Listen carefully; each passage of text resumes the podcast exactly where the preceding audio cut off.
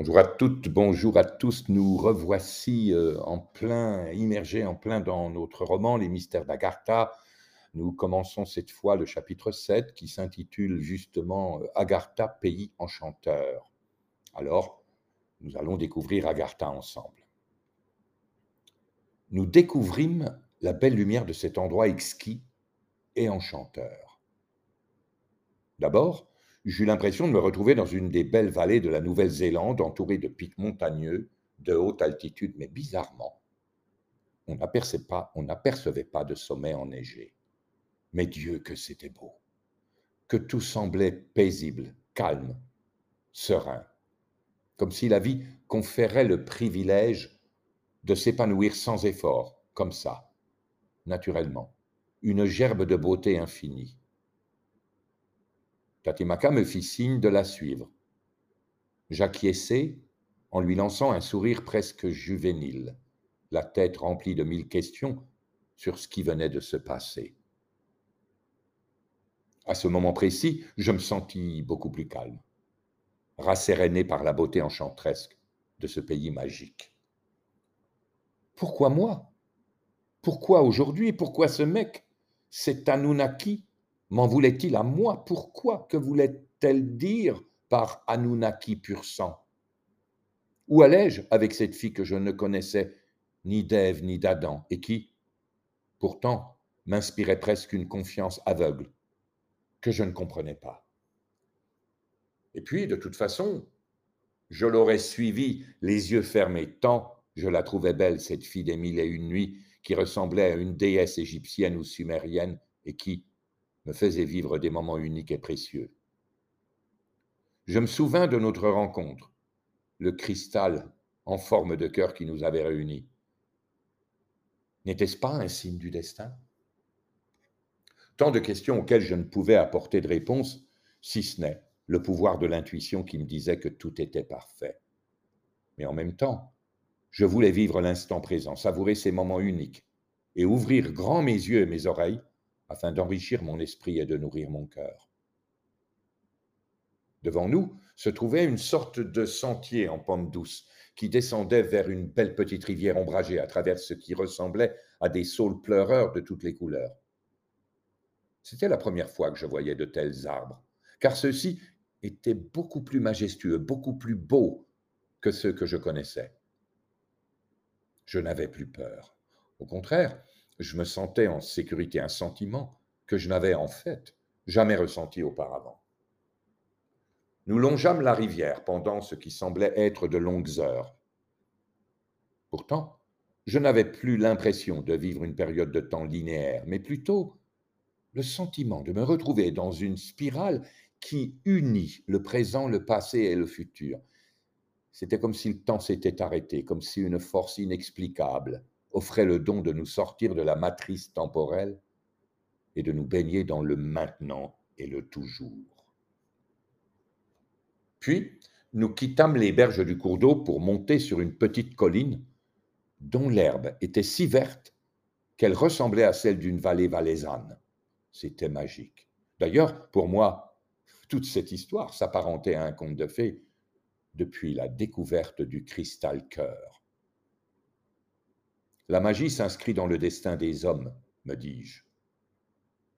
Arrivé au sommet de la colline, au loin, nous vîmes un petit village au bord de la mer et entouré de jardins potagers magnifiques comme ceux que mon père prenait soin de préparer chaque printemps et qui ravissaient nos cœurs. Il faisait beau ce jour-là.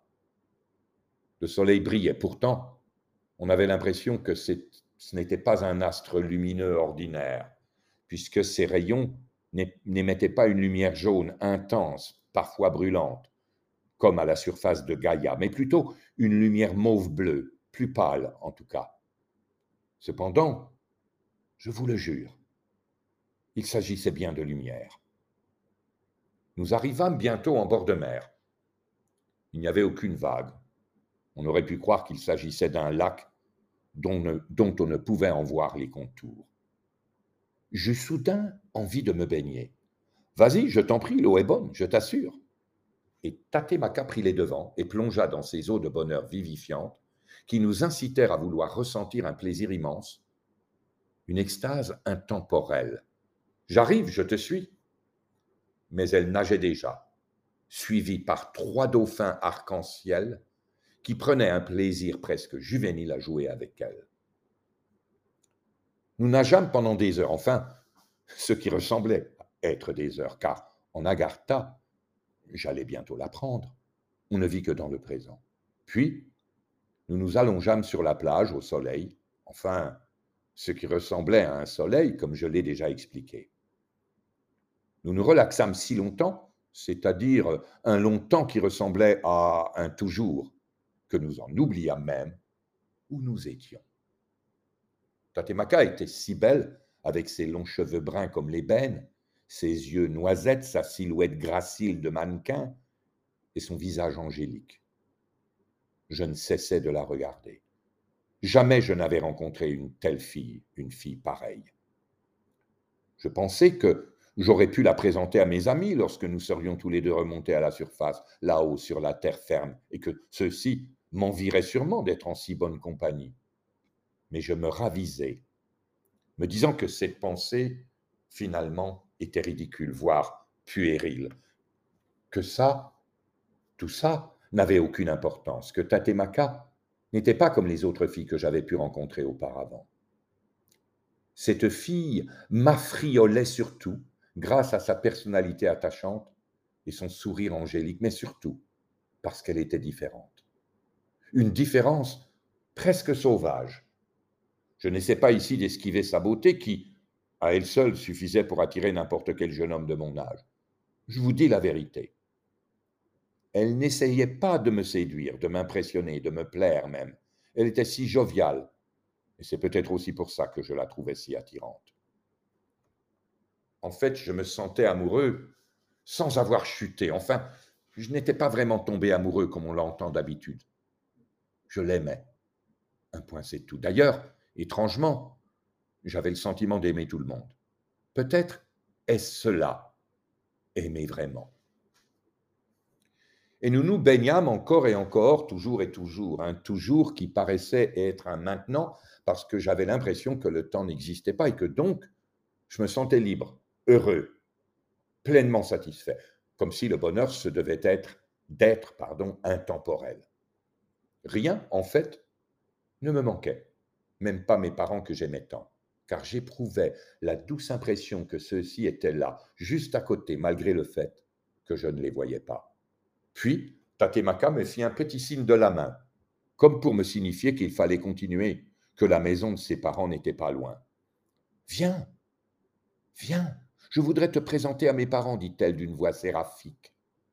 Nous marchâmes en bordure de plage pendant quelques kilomètres, puis nous arrivâmes devant une très grande colline verdoyante, au sommet de laquelle se trouvait une maison aux formes inhabituelles et pourtant magnifiques. C'est ici. Viens, montons. Mes parents doivent être là. Ils nous attendent. Mais comment savent-ils que nous arrivons? Tu sais, nous les Agarthiens percevons les choses, disons, d'une manière que vous autres à la surface euh, différente. Nous sommes des êtres multisensoriels. Puis, nous nous approchions plus, nous nous approchions de la maison, plus on pouvait en apercevoir son étrangeté, bien que je m'émusse devant la beauté de ce que je voyais devant moi. Les murs, diaphanes, clairs comme une sorte de cristal, me renvoyaient un rayon lumineux transperçant et pourtant plaisant et le toit était recouvert d'une sorte d'ardoise, faite de matériaux gris opaques. Un tigre argenté vint alors nous accueillir, alors que nous étions sur le point d'arriver dans le jardin magnifique qui entourait la maison. Hé hé, retiens ton tigre, Tatemaka. Je ne suis pas venu ici pour me faire dévorer par ce fauve.